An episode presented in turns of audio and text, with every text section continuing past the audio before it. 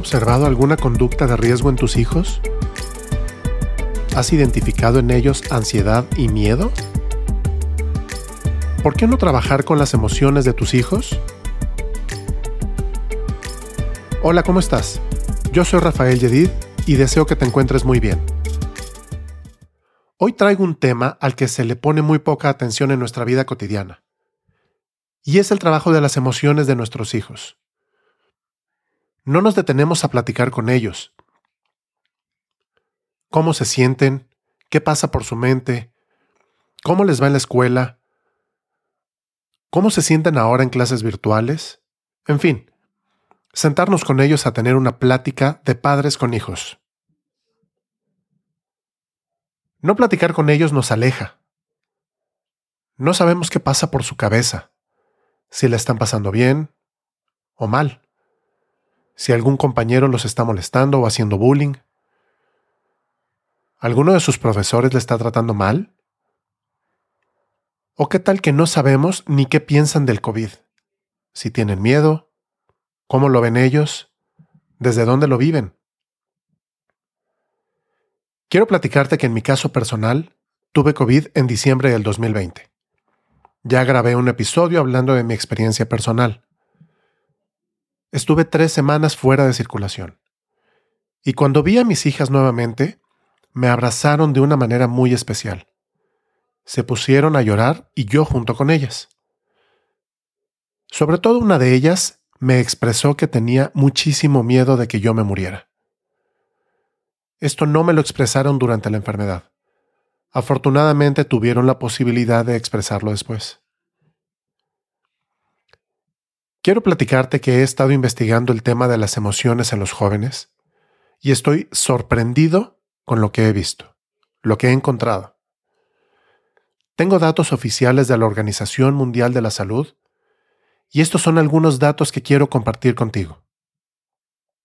El primero es que uno de cada seis personas en el mundo tienen entre 10 y 19 años. Este es un dato simple e informativo y si consideramos una población mundial de 7.500 millones de seres humanos, eso quiere decir que 1.250 millones se encuentran en este rango de edad. El segundo es que el 16% de los jóvenes que se encuentran en este rango de edad, es decir, de 10 a 19 años, presentan algún trastorno mental. Y si este dato lo llevamos a números fríos y considerando una población joven de 1.250 millones, quiere decir que el 16% son 210 millones de jóvenes de entre 10 y 19 con algún trastorno mental. ¿No es un número impresionante? El tercero es que la depresión es uno de los principales trastornos entre los adolescentes a nivel mundial. ¿Qué puede provocar la depresión que no es atendida en adultos? Así es, el suicidio. Imagínate si un adulto tiene problemas para resolver temas de depresión, ¿qué podemos esperar de un niño joven que no sabe cómo expresar sus emociones ni cómo pedir ayuda. El cuarto punto es que el suicidio es la tercera causa de muerte para los jóvenes de entre 15 y 19 años. ¿No es un dato verdaderamente alarmante? A mí me preocupa, no sé ustedes. El quinto es que el 50% de los trastornos mentales empieza a los 14 años de edad o antes. El problema es que la mayoría no se detectan. Lo que es peor aún es que una vez que han sido identificados, no son atendidos. ¿Por? ¿Te imaginas que por la razón que sea no se logra detectar algún trastorno en nuestros hijos ¿cuál sería el riesgo que se correría? Pero como lo indica el dato, una vez identificado el trastorno, los papás deciden no hacer nada al respecto. No sé a ti, A mí en lo personal me preocupa muchísimo. Y el último dato que te quiero platicar es que no abordar los trastornos mentales de los adolescentes tiene consecuencias que se extienden hasta la edad adulta y que afectan tanto a la salud física como a la mental y limita las oportunidades de llevar una vida adulta satisfactoria. Es probable que nos cueste trabajo entender o creer este dato, pero mientras no se atiendan las emociones de los jóvenes, ellos irán cargando con ellos hasta su vida adulta, con sus problemas hasta su vida adulta. Tengo muchos casos de personas que vienen arrastrando muchos temas desde su infancia violaciones, alcoholismo, divorcios, golpes, en fin, muchos temas.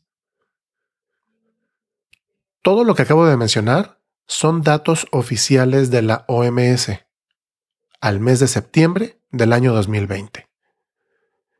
Si te gustaría tener más información, por favor, contáctame para mandarte el enlace directo que contiene estos datos.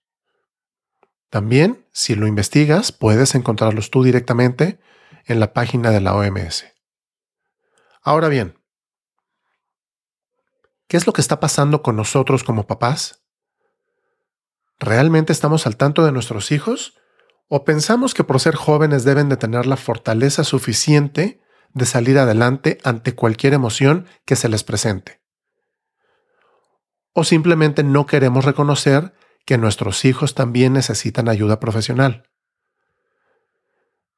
ya sea porque los papás pelean, porque se están divorciando, porque hay problemas económicos, o porque algún familiar falleció, o simplemente porque en la escuela no la está pasando bien y nos justificamos diciendo, nosotros sobrevivimos en la escuela ante cualquier situación que se nos presentó. Y aquí estoy, sin problemas emocionales.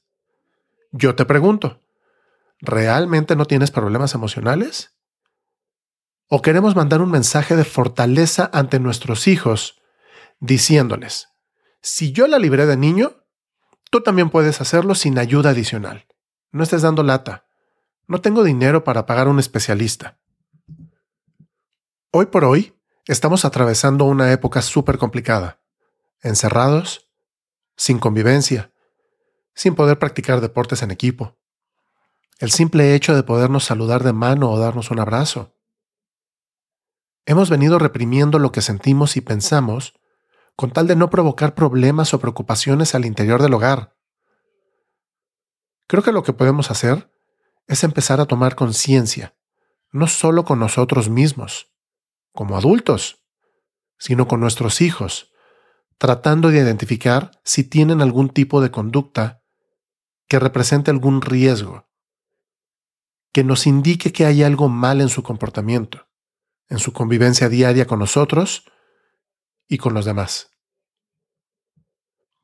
Por favor, papás, presten atención a sus hijos, platiquen con ellos, acérquense, atiéndanlos a nivel emocional. Hoy por hoy, existen muchas alternativas para trabajar, ya sea con psicólogos, coaches, mentores que les ayuden a transitar su juventud de mejor manera. Exijan en las escuelas que hagan algo en pro del bienestar emocional de sus hijos.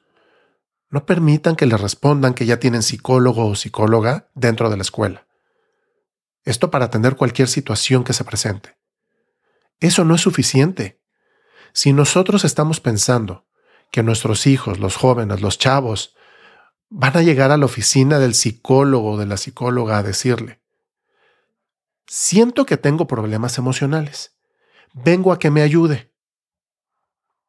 Eso nunca va a pasar. No solo porque son demasiado jóvenes para identificarlo, sino por no mostrar una debilidad ante sus amigos y compañeros de escuela, e incluso con nosotros como sus papás. Invertir en el trabajo emocional es lo mejor que podemos hacer. Es la mejor inversión que podemos realizar. No sé si lo sepas o no, pero yo soy coach ontológico certificado y puedo trabajar los temas emocionales tanto de los jóvenes como de los adultos e incluso a niveles empresariales. Si no quieren trabajar conmigo, está bien, no importa. El punto es trabajarlo con quienes ustedes decidan. La invitación es acercarse a un especialista que les ayude con este tema tan delicado. Por favor, no dejes de escucharme. Comparte mis contenidos a quien tú quieras. La forma más importante de seguir creciendo es gracias a tu recomendación, que de antemano agradezco infinitamente. No te pierdas el siguiente episodio de este tu podcast Yo Soy. Si no te has suscrito es el momento perfecto de hacerlo. Y por favor activa las alertas para saber que ya salió un nuevo episodio. Búscame en mis redes, sígueme. Te reitero mi nombre. Yo soy Rafael Yedid y nos escuchamos en breve. Adiós.